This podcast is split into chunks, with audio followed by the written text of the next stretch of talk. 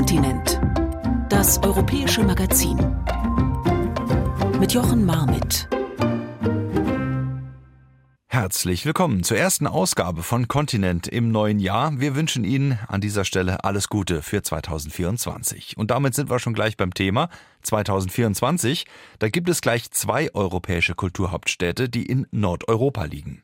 Beide wollen wir Ihnen heute vorstellen. Bodø in Norwegen und Tartu in Estland. Von der letzteren, der Stadt Tartu, haben wohl die wenigsten schon mal was gehört, aber genau das will ja ein solches Jahr der europäischen Kulturhauptstadt ändern. Dann will die Universitätsstadt mit einem unkonventionellen Programm ganz Europa auf sich aufmerksam machen, inklusive Massenküssen auf dem Rathausplatz und Diskutieren in der Sauna. Sophie Weschenbach ist schon mal vorab nach Tartu gefahren und hat es ausprobiert. And then, and then I go down quickly. Uh, yeah, or? you decide that you go to that point, and that's it. And uh, during that, you, you breathe out. That's it. You decide. That. Okay. Yeah? Then come back. Das bin ich in zwei Grad kaltem Wasser in einem Fluss zwischen lauter nackten Estinnen und Esten. Dabei beschreiben sich die Menschen hier selbst als distanziert und verschlossen. Aber dazu später mehr. Ich bin in Tartu, Estlands zweitgrößter Stadt. Sie liegt am äußeren Rand Europas, eineinhalb Stunden Autofahrt von Russland entfernt. Hier wohnen knapp 100.000 Menschen, viele sind zum Studieren hier. Zufällig kommt man selten nach Tartu. Man muss sich schon bewusst dafür entscheiden. Von der estnischen Hauptstadt Tallinn aus dauert die Fahrt mit dem Zug zwei Stunden. Links und rechts nichts als Wald. Auch Tartu ist grün, hat einen gemütlichen alten Stadtkern, den gerade eiskalten Fluss Emajogi, der sich von Norden nach Süden durch die Stadt schlängelt und, tja, viel mehr gibt es dann auch schon nicht zu sehen. Im Jahr der Kulturhauptstadt aber will Tatu aus Tallinns Schatten treten, den Mantel der Unsichtbarkeit abstreifen.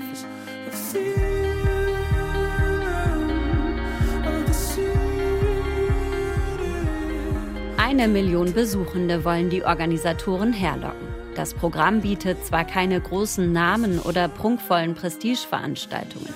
Dafür ist es kühn und ja auch irgendwie ein bisschen schräg. Die Universitätsstadt lädt zum Massenküssen auf dem Rathausplatz, zu einem Debattenfestival in der Sauna. Und sie schickt einen Linienbus auf die Straße, der über und über mit Stickern beklebt ist. Als er am Bahnhof unerwartet vor meiner Nase heranrollt, kann ich die unzähligen Aufkleber näher betrachten. Aliens, Brüste, Smileys, lila Katzen, ein riesiger Schriftzug. Wow! Wildes, buntes Chaos. Der Bus der Linie 25. Die einen lieben es, die anderen hassen es. Ich verstehe beide Seiten. Von weitem mag es verrückt, schrill und laut wirken, aber schaut man sich die Sticker genauer an, erkennt man all die unterschiedlichen Botschaften und Designs. Dann wird es interessant und man entdeckt die einzelnen Kunstwerke. Interesting piece of culture you can see through these artworks. Auch sie hat Sticker für den Bus gestaltet. Sirje Joala, Künstlername Sirla. Schwarzer Kapuzenpulli, ein Piercing unter der Lippe, kurzer grün gefärbter Pony. Sie hatte die Idee zu der Ausstellung auf Rädern. Für die Kulturhauptstadt startete sie einen Aufruf an die internationale Stickerszene. Mehr als 500 Künstlerinnen und Künstler schickten daraufhin Aufkleber nach Tartu. Die Ausstellung hat kein bestimmtes Thema. Ich sehe sie mehr als Plattform, die jeder Künstler nutzen kann, wie er oder sie will. Manche haben richtig große Sticker geschickt, weil sie auffallen wollen. Andere haben hunderte kleine Sticker geschickt. Manche Sticker sind sehr politisch, andere eher illustrativ. Jeder und jede entscheidet das selbst. Some are more illustrative, so it's up to the artist. Ein Dutzend Freiwillige brauchte es, um den Linienbus damit zu dekorieren. Sierlas Team stickerte tagelang drauf los. Ein bisschen wie früher ins Sammelalbum, sagt sie, nur eben größer. Wir haben unser eigenes System, wie wir die Sticker zusammensetzen. Wir nennen es Stickerbombe. So ähnlich macht man das in der Stickerszene auch an Stromkästen, Rohren oder Straßenschildern. Wir steigen gemeinsam in den Bus Nummer 25 ein und fahren einmal quer durch die Stadt. Überall springen uns Graffitis ins Auge. Unter den Brücken am Emajogi, an Hauswänden und Bahngleisen. Tartu ist nicht nur Kulturhauptstadt, erzählt Sirla stolz, sondern auch Street Art Hauptstadt von Estland, wo mehr möglich ist als anderswo wo Graffiti und Sticker als Kunstform akzeptiert und nicht sofort wieder von den Behörden entfernt werden. Ich glaube nicht, dass größere Städte den Stickerbus erlaubt hätten. Zumindest wäre es viel schwieriger gewesen, die Genehmigung zu bekommen und so einen vollgestickerten Bus im öffentlichen Verkehr fahren zu lassen.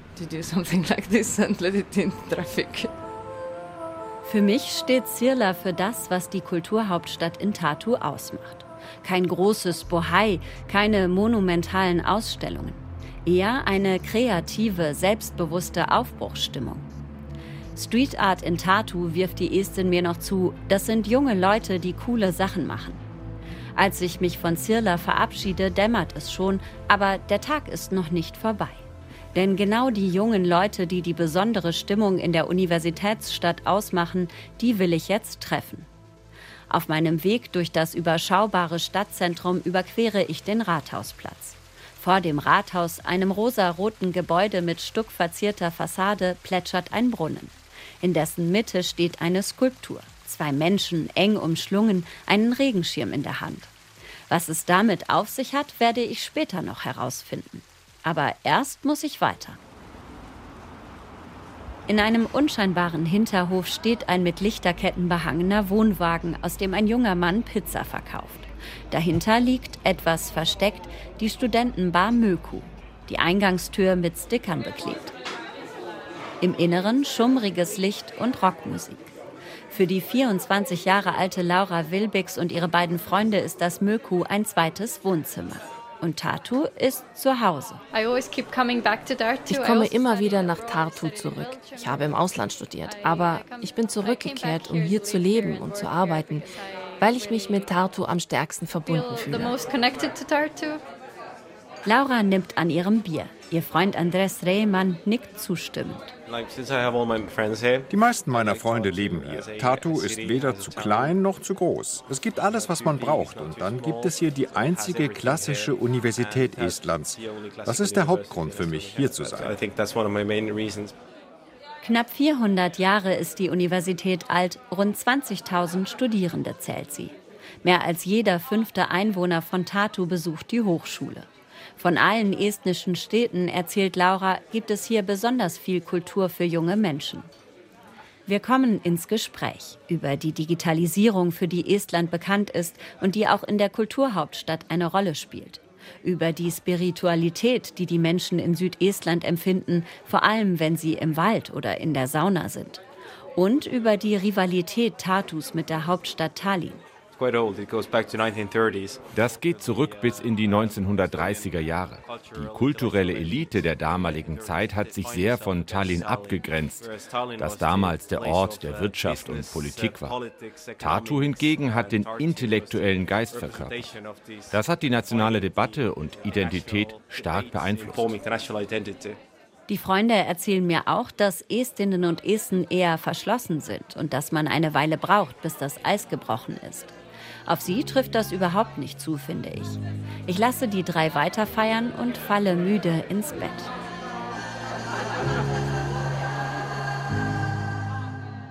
Die Anziehungskraft von Tatu scheint mir liegt in dem jungen Lebensgefühl, dem kreativen Freiraum, den man hier hat, und in dem Mut, anders zu sein als die Hauptstadt.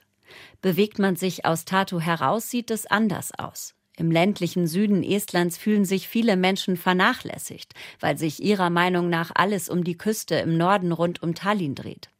Die Bevölkerung ist älter als in Tartu, konservativer. Doch es zieht auch junge Kreative aufs Land. Ich mache mich mit dem Auto auf Richtung Süden, um mehr über die Region zu erfahren. Denn die 19 Gemeinden Südestlands sind ebenfalls Teil der Kulturhauptstadt. Unterwegs geht es durch Wälder, Wälder und noch mehr Wälder. Immer seltener taucht ein Haus oder Hof am Straßenrand auf. Aber Handyempfang gibt es immer. Mein erstes Ziel ist ein Ort, an dem Natur und Technologie aufeinandertreffen. Die Farm von Timo Totz und seiner Freundin Marilis Rebane. Timo ist für seine Installationen bekannt, mit denen er einen kritischen Blick auf die digitale Welt wirft. Estland wird häufig als Leuchtturm in Sachen Digitalisierung genannt. Aufs Amt muss man hier nur, wenn man heiraten oder sich scheiden lassen will. Alles andere lässt sich online erledigen. Das hat viele Vorteile, aber es führt auch dazu, dass die Estinnen und Esten viel von sich preisgeben, sagt Timo. Vor einigen Jahren hat sich der Künstler auf einem Hof am Ende eines Schotterwegs mitten im Nirgendwo niedergelassen. Gleichgesinnte lädt er ein, hier zu arbeiten oder sich inspirieren zu lassen. Und hier zwischen Nadelbäumen und Tümpeln findet im nächsten Jahr eine der Ausstellungen der Kulturhauptstadt statt. Sie trägt den Titel Wild Bits. Mit Wild Bits wollen wir die Berührungspunkte zwischen Menschen, Technologie, Natur und Kunst durch das Prisma der Kunst betrachten. Die Ausstellung besteht aus verschiedenen Installationen in der freien Natur, teilweise mit Ton, andere sind eher architektonische Objekte. Internationale Künstlerinnen und Künstler haben sich daran beteiligt. Zig Bewerbungen haben Timo und Marilise gesichtet und 14 Ideen ausgewählt. Entstanden sind die Installationen dann hier, auf der Farm und dem Land ringsherum, das Timos Eltern gehört. Es sind ungefähr 20 Hektar und die Leute können über Wege zu den einzelnen Exponaten spazieren. Es sind kleine Wandertouren zu den Installationen. Das Ganze fängt schon auf der Straße an und man hat eine Karte, die einen zu den Kunstwerken führt. Ein Fließband mitten im Nichts etwa, das Blätter und Tannennadeln transportiert, die von den Bäumen fallen und am Ende des Bands auf einem großen Haufen landen. Eine Tür, die einsam im Wald steht und sich immer dann öffnet und schließt, wenn die Bäume, an denen sie mit einer Schnur befestigt ist, sich knarzend bewegen. Auf dem Weg zurück zum Haus kommen wir an einem kleinen Bau aus Stein vorbei. Es ist, wie könnte es anders sein, eine Sauna. Drinnen ist es stockdunkel und es riecht nach Rauch. Don't touch the walls and don't hit your head. Fass die Wände nicht an und stoß dir nicht den Kopf. Das hier ist eine Rauchsauna, die fast 100 Jahre alt ist. Diese spezielle südestnische Art der Sauna ist seit 2014 UNESCO-Weltkulturerbe.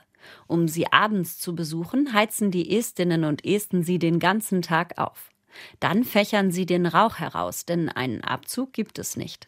In dem schummrigen Raum kann man über alles reden, erzählt mir Marilise. Wenn du ein Gerücht gehört hast und jemand fragt dich, wo hast du das denn aufgeschnappt, dann heißt es bei uns immer, die Frauen in der Sauna haben darüber gesprochen.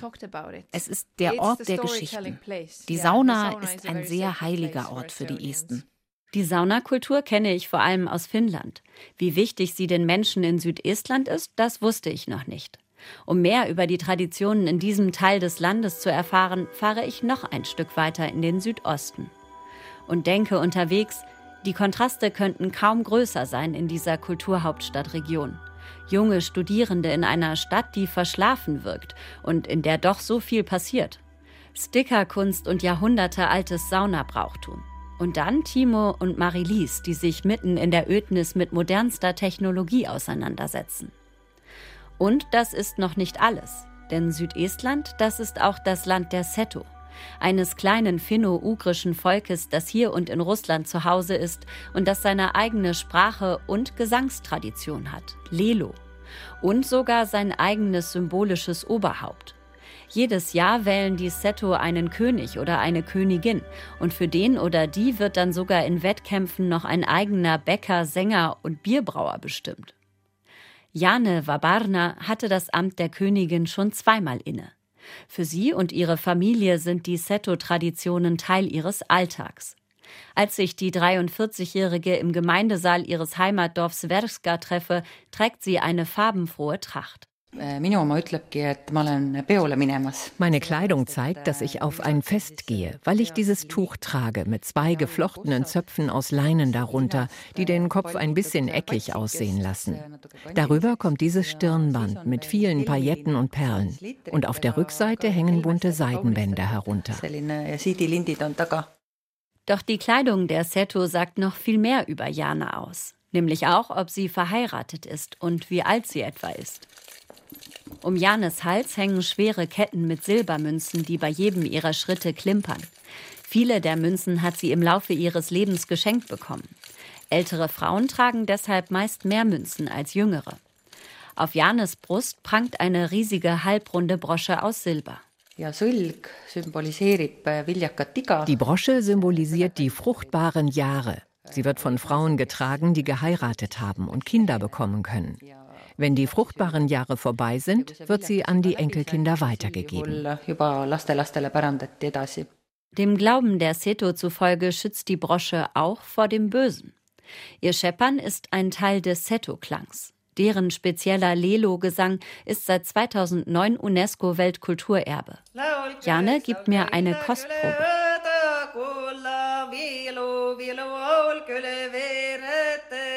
Zu einem Tanz- und Gesangsfest zur Kulturhauptstadt im Juni haben die Seto auch andere ethnische Minderheiten eingeladen. Es findet auf einer Lichtung in Werska statt.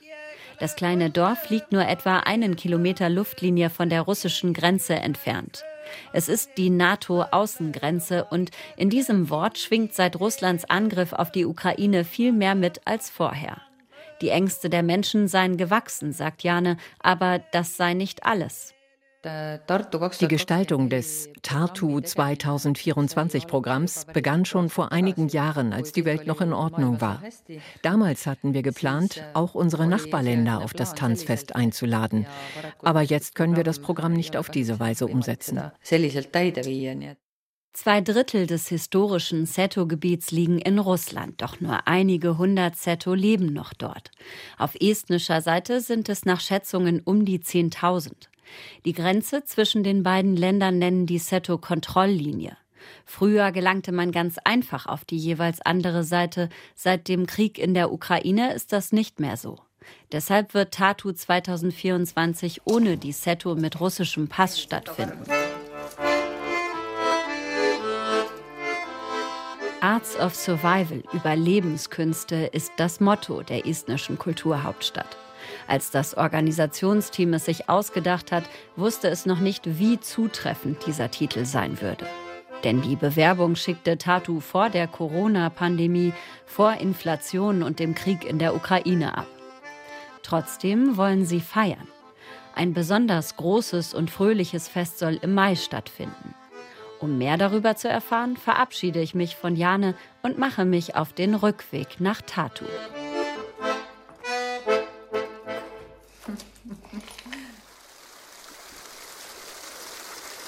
Der Himmel ist blau, aber es weht ein ganz schön frischer Wind.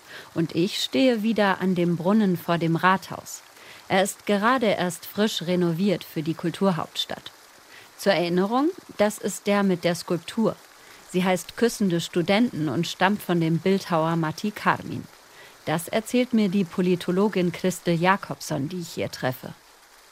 Inspiriert von der Skulptur findet auf dem Platz im Mai das größte Event der estnischen Kulturhauptstadt statt, Kissing Tatu.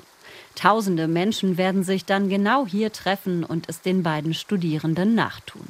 It's not just about this es geht aber jetzt nicht nur um Zungenküsse oder so, sondern zum Beispiel auch ums Umarmen oder einen Kuss, den eine Oma ihrem Enkelkind gibt. Es geht um so viel mehr als darum, seinen Partner oder die Partnerin zu küssen. Wir wollen mit Kissing Tartu ein breiteres Konzept von Liebe, Toleranz und Respekt präsentieren. Love and, tolerance and, and just respect really. Massenküssen und Umarmen auf dem Rathausplatz, da kommt man sich ganz schön nah. Dabei gelten die Estinnen und Esten als eher distanziertes Volk. Selbst Händeschütteln zur Begrüßung ist nicht üblich. Exactly, right? Genau. Es ist eine Herausforderung. Wir waren uns am Anfang nicht sicher, ob die Leute da mitmachen würden. Aber wir nehmen die Herausforderung gerne an. Über ihre Gefühle zu reden und sie zuzulassen, erzählt Christel, fällt vielen Menschen in Estland schwer. Das habe auch mit der Sowjetvergangenheit des Landes zu tun, meint sie. Estland stand vom Zweiten Weltkrieg an bis 1991 unter Sowjetherrschaft. Eine Zeit, in der es gefährlich sein konnte, zu viel von sich preiszugeben. Aber auch junge Menschen haben Schwierigkeiten damit. Deshalb leitet Christel begleitend zum Kuss-Event ein Bildungsprojekt für Schülerinnen und Schüler. Mit Virtual Reality und Online-Quizzen sollen sie lernen, dass es okay ist, Gefühle zu haben und über sie zu sprechen. Und auch das Massenküssen soll die jungen Menschen zusammenbringen. Also Wir wollen eine Gemeinschaft schaffen und zumindest für eine kurze Weile im selben Rhythmus schwingen, in diesem sonst relativ stillen Land. Wir sind ein zurückgezogenes Volk und reden nicht viel. Einen Ort aber gibt es, an dem alles anders ist, an dem selbst Esten ihre Scheu ablegen und sich zeigen, wie sie sind. Die Sauna ist ein Ort der anderen Art. Zeit und Raum sind vollkommen anders dort. Deshalb ist die Sauna natürlich ein wichtiger Teil der Kulturhauptstadt. Im Frühjahr ist sie in Tartu Schauplatz eines Debattenfestivals mit dem Titel Naked Truth, nackte Wahrheit. Wenn man in die Seele der Menschen im Süden Estlands gucken will, so erzählen es viele in diesen Tagen, dann geht das am besten dort. Es ist schon spät, aber da muss ich unbedingt noch hin. Als mich ein Taxifahrer auf einem dunklen Parkplatz neben einem Hundepark absetzt, sehe ich erstmal nichts. Ich habe eine Einladung bekommen in eine Sauna am Fluss Emajogi oder genauer gesagt auf dem Fluss. Sie liegt auf einer schwimmenden Plattform und ist nicht öffentlich. Ich darf sie mir trotzdem angucken, hieß es, damit ich den Sehnsuchtsort der Esten kennenlerne. Im Dunkeln ist der hinter dem wild wuchernden Gebüsch am Ufer allerdings kaum zu finden. Und ich habe nur Koordinaten bekommen, keine Adresse. Zum Glück läuft mir Hannele Valkeniemi entgegen, eine quirlige Frau mit kurzen blonden Haaren. Sie ist nur mit einem Handtuch bekleidet und begrüßt mich überschwänglich. Die Finnin hat dafür gesorgt, dass wir kommen dürfen. Sie organisiert das Debattenfestival zur Kulturhauptstadt. Dass ich auf der Suche nach der Sauna umhergeirrt bin, sei durchaus gewollt, sagt sie. Hier kommt man nur durch die Empfehlung von Freunden rein. Es ist eine geschlossene Gesellschaft, kann man sagen. Denn wäre es offen für die Allgemeinheit und überall ausgeschildert, kämen zu viele Leute. Alle hier kennen einander und sie verraten Außenstehende nichts von der Sauna, nur ihren besten Freunden. Ich darf also nur rein, weil ich mit dir hier bin? Ja, genau. Deshalb wollen sie auch nicht, dass du angibst, wo wir uns genau befinden. Wir treten durch die beschlagene Glastür ein. Drinnen schlägt uns feuchte, warme, etwas muffige Luft entgegen. Ein kleiner Vorraum, links und rechts Sofas. Geradeaus sieht man schon den Ofen, der die Sauna beheizt. Es ist eine klassische finnische Holzofensauna, die aber genauso gut estnische Sauna heißen könnte, wie Hanneli mir versichert. Ein Dutzend Menschen sind schon da splitternackt. Ich habe zwar einen Badeanzug dabei, aber den brauche ich hier wohl nicht. Hausherr Andrei Kulagin erklärt die Regeln. Wintersauna, Winterschwimmersauna anfangen wir erst schwimmen, dann Sauna. Wasser ist 2 Grad. 2 Grad. Zu, zu kalt oder was? Warme, 2 Grad. 2 Grad. Warm? Vielleicht für einen geübten Winterbader, aber nicht für eine Anfängerin wie mich. Ich überwinde mich trotzdem mit Hilfe der Profis. Atme aus. Tief durchatmen. And then, I go down quickly. Uh, yeah, you decide that you go to that point and that's it. And uh, during that you, breathe out. That's it. You decide. And then, yeah? then come back. And then out. Der Tipp mit dem Atmen hat geholfen. Ich hab's geschafft. Nach dem eiskalten Bad im Fluss sind Hannele und ich bereit fürs Schwitzen. Die anderen rücken zusammen, um Platz zu machen. Das Holz, auf dem wir ohne Handtücher sitzen, fühlt sich glitschig an. Hier ist es nicht still, wie wir es sonst aus der Sauna kennen. Alle reden im Halbdunkel laut durcheinander, lachen herzhaft. Es ist wie eine Party in der Sauna. Im Mai diskutieren Besucherinnen und Besucher der Kulturhauptstadt in mobilen Saunen entlang des Flusses Emajogi. Uh, Wir brauchen die Sauna für die Demokratie. Das ist die Idee. Denn Demokratie braucht Dialog und neue Wege der öffentlichen Diskussion. Alles ist voll von Hassreden und giftiger Atmosphäre. In der Sauna ist es genau andersherum. Dort ist man nett zueinander und sucht nach einer gemeinsamen Plattform. Die Sauna ist ein Ort der Gleichheit.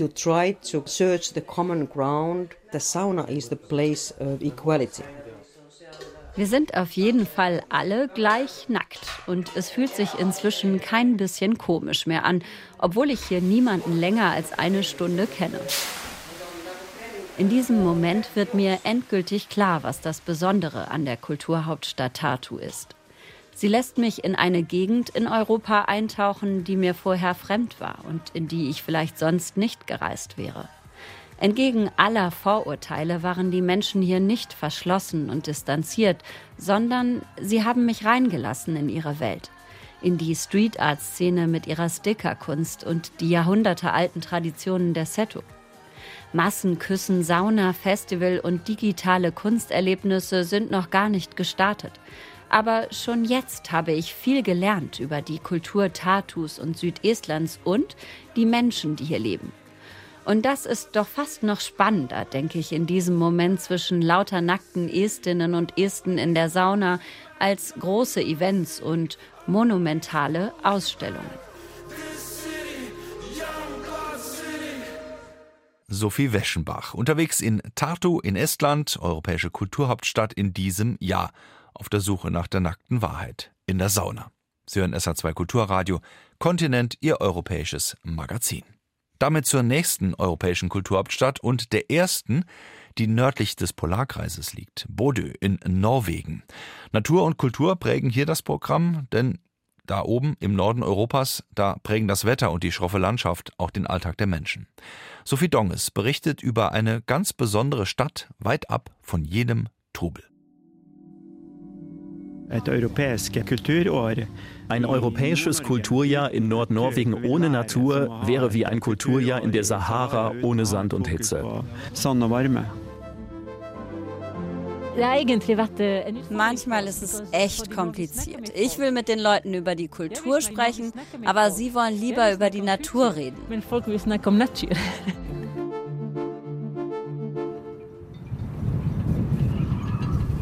Die Natur ist rau, die Stadt wie ein Schachbrett aufgebaut, der Wind ist kalt. Warum Bude und das ganze Nordland eine nordeuropäische Kulturmetropole sein sollen, das erschließt sich auf den ersten Blick nicht. Wandern kann man hier in Nordnorwegen, allein sein, die Extreme der Jahreszeiten erleben. Die Kultur wiederum muss man suchen und sich erarbeiten. Oi, Sturm. Wir spazieren mit Marie Peyre am Wasser entlang. Marie ist Französin, stammt aus Marseille und ist Teil des Kommunikationsteams von Bude 2024. Sie betreut die internationale Presse. Marie Peyre zeigt auf das auffälligste Gebäude am Platz, das Kulturzentrum Stormen, zu Deutsch Sturm. Eine Fensterfront über mehrere Etagen zeigt Richtung Wasser. Stormen ist der ganze Stolz der Kulturszene hier oben oberhalb des Polarkreises.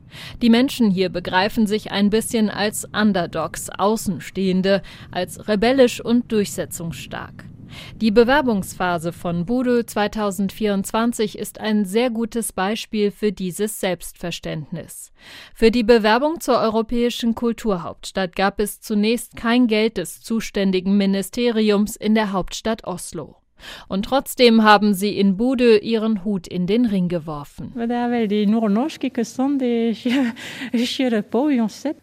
Das ist schon sehr nordnorwegisch, dieses. Wir ziehen es trotzdem durch. Wir haben uns entschlossen, eine Kulturhauptstadt zu werden. Und am Ende haben wir das Geld dann von der Regierung auch bekommen. Man muss sich trauen, etwas entscheiden und es dann einfach machen.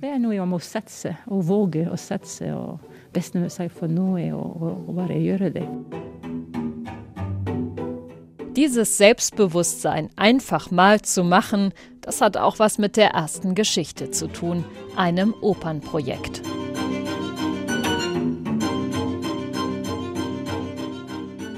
Die Querini-Oper ist auf der Inselgruppe Röst entstanden, südlich der Lofoten. Die Bewohner haben ihre eigene Geschichte auf die Bühne gebracht – im Mittelpunkt steht ein italienischer Handelsreisender mit dem Namen Pietro Cherini, doch dazu später mehr. Nur 440 Menschen leben auf den kargen Röstinseln. Bäume gibt es nicht, dafür viele Schafe. Nach einer kurzen Fahrt über die Insel erreichen wir eine Fischfabrik. Ja, ja er, er, er bra mye fisk. Så, men alt er. Wir treffen Jöran Greger, einen Stockfischproduzenten. Stockfisch, das ist getrockneter Fisch, meistens Kabeljau oder andere Dorscharten. Direkt nach dem Fang wird er für drei Monate an der frischen Luft an Holzgestellen aufgehängt ohne Kopf und Innereien. Dann ist er Jahre haltbar. Ein echtes Handwerk, harte Arbeit bei ruppigem Wetter und viel Wind. Doch wenn der Stockfischproduzent Jöran in seinem Arbeitsoverall mit grauem Dreitagebart und Käppi auf dem Kopf von den verrunzelten Fischkörpern spricht, dann klingt er wie ein Winzer, der seinen Jahrgangswein anpreist. Er ist fantastisch. Er ist köstlich. Der Stockfisch enthält so viele Proteine und Nährstoffe. Und der Geschmack ist unbeschreiblich. Du weißt nicht, wie gut er ist, bevor du selbst Stockfisch gegessen hast. Jöran steht in einer riesigen Lagerhalle. Meterhohe Regale mit tausenden Fischen auf Paletten stehen hier. Sie sind getrocknet, steinhart und es weht ein strenger Fischgeruch durch die Reihen. Ein Duft, würde Jöran vermutlich sagen. Er gibt uns eine Kostprobe aus der Oper über den Stockfisch. Tørrfisk, tørrfisk av prima kvalitet. Da er det sunneste du et. Tørrfisk, tørrfisk. Wir singen, der Stockfisch ist das Gesündeste, was du essen kannst.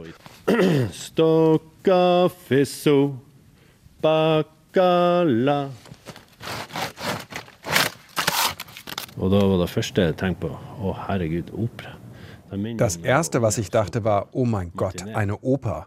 Als ich jung war, habe ich mal eine Opernmatinee im Fernsehen gesehen. Das fand ich schrecklich. Ich konnte das nicht ertragen. Aber ich habe trotzdem zugesagt und mitgemacht. 200 bis 300 Tonnen Trockenfisch jedes Jahr verpacken sie hier in Kartons, die aussehen wie weiße Umzugskisten. Ist der Fisch zu lang, wird er mit viel Kraft gebogen und gestopft, bis der Deckel zugeht. Joran muss weiter zu seinem Zweitjob als Opernsänger. Es steht mal wieder eine Aufführung an, dieses Mal sogar in Venedig. Also fahren wir in die alte Schule, wo gerade die Kostüme für die Aufführung in Koffer sortiert werden. Von den 440 Menschen, die hier auf den Inseln in der Abgeschiedenheit leben, sind ungefähr 60 beim Opernprojekt dabei. Die Idee wurde schon vor vielen Jahren geboren. Zum einen gibt es unter den wenigen Einwohnern eine ausgebildete Opernsängerin, Hildegund Pettersen. Zum anderen verbindet Röst und Italien tatsächlich mehr, als man auf den ersten Blick erahnen könnte. Im 15. Jahrhundert strandeten auf den abgelegensten Inseln der Röstgemeinde elf italienische Seemänner. Sie waren wegen eines Unwetters von ihrer ursprünglichen Route abgekommen und hatten am Ende großes Glück. Fischer von Röst fanden die ausgehungerten Männer und nahmen sie mit zu sich nach Hause. Einer der Schiffbrüchigen war Pietro Cherini, ein einflussreicher Handelsreisender aus Venedig. Auf dem Rückweg nahmen die Männer den norwegischen Stockfisch mit nach Hause. Dieser Moment gilt als der Anfang eines florierenden Handels zwischen Nordnorwegen und Italien. Die Querini-Oper ist jedoch viel mehr als eine Hommage an den getrockneten Fisch. Sie ist brandaktuell und sehr politisch, so die Projektleiterin und Opernsängerin Hildegund Pettersen. Die Aufnahme von Menschen in Seenot, von jenen, die Hilfe brauchen, das ist die eigentliche Botschaft der Oper. Dass Kirini während seiner Reise zu einem anderen Menschen wurde. Er war ja reich. Und dann kommt er hierher verliert alles und trifft auf ein Volk, das nichts hat, aber alles gibt. Die komplette Oper bekommen Besuchende der europäischen Kulturhauptstadt Bude nicht zu sehen. Aber eintauchen in die Welt des Stockfischs und in die Querini-Geschichte können sie trotzdem, verspricht Hildegun. Wir zeigen Ausschnitte aus der Oper und verbinden sie mit einem kulinarischen Erlebnis. Vielleicht auch mit Erzählungen oder anderen Geschichten aus Röst und Nordland. Historie fra Röst eh, och från Nordland.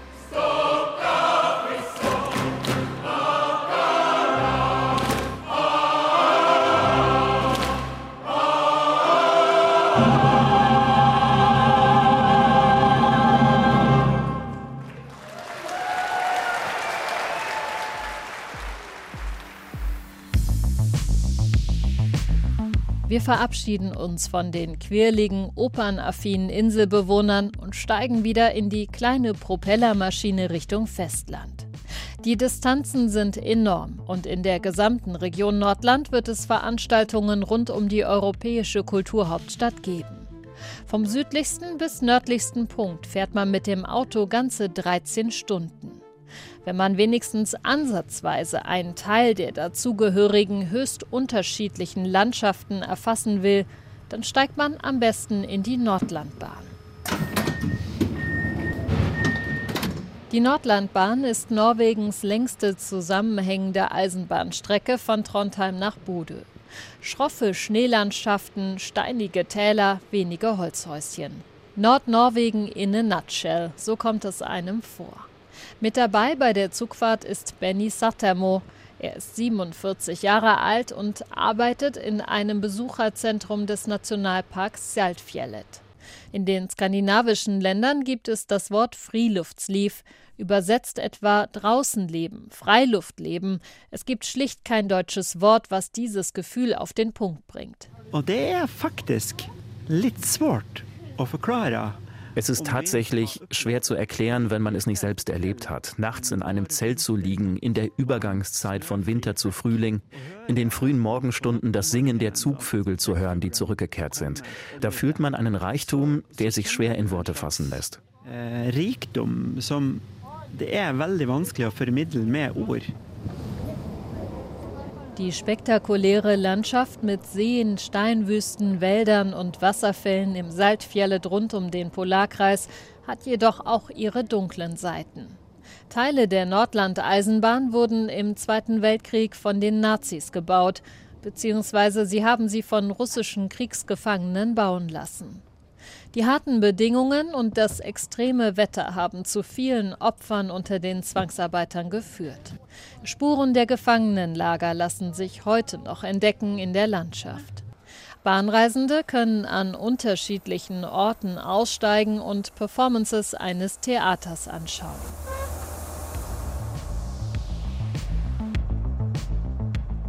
Die Bahn hält an ihrer Endhaltestelle in Bude. Gut 50.000 Menschen leben hier inzwischen. Viele moderne Häuser stehen sinnbildhaft für den Zuzug der vergangenen Jahrzehnte. Die Aufbruchsstimmung, die an vielen Stellen der Stadt zu spüren ist, die versteht man am besten, wenn man in die Vergangenheit reist. Denn das schnelle Wachstum der Region hängt eng mit der geopolitischen Bedeutung zusammen. Während des Kalten Krieges wurde Bude zu einem der wichtigsten Luftwaffenstützpunkte der Region. Wer sich für diesen Teil der Geschichte interessiert, wird im Nationalen Luftfahrtmuseum fündig, etwas außerhalb der Stadt. Hier arbeitet der Historiker Karl Kleve. Es gab sehr viele Fischzüchter, die Leute waren arm, es war ein bisschen wie diese mittelalterliche Gesellschaftsstruktur. Industrie gab es fast nicht. Plötzlich, mit Hilfe der enormen Geldspritzen, die für militärische Einrichtungen ausgegeben wurden, erlebte Nordnorwegen einen Übergang zu einer modernen Industriegesellschaft. Ein großes Interviewprojekt mit dem Titel Stories from Cold War Hotspots läuft bereits seit mehreren Jahren. Im Mittelpunkt steht eine graue Kabine, die ein bisschen an einen Fotoautomaten erinnert, nur dass sie keine Fotos von dem Besucher macht, sondern ihn filmt.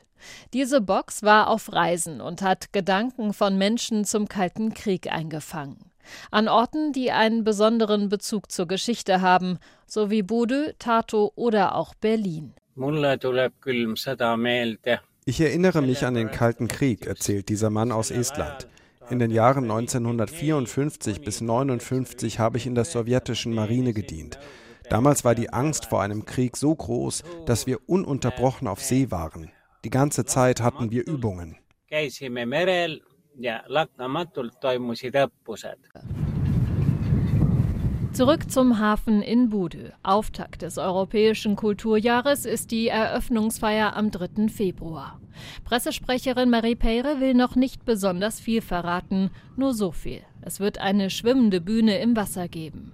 Die Zeremonie soll zeigen, wie die Menschen hier sind, wo sie herkommen und wohin sie gehen.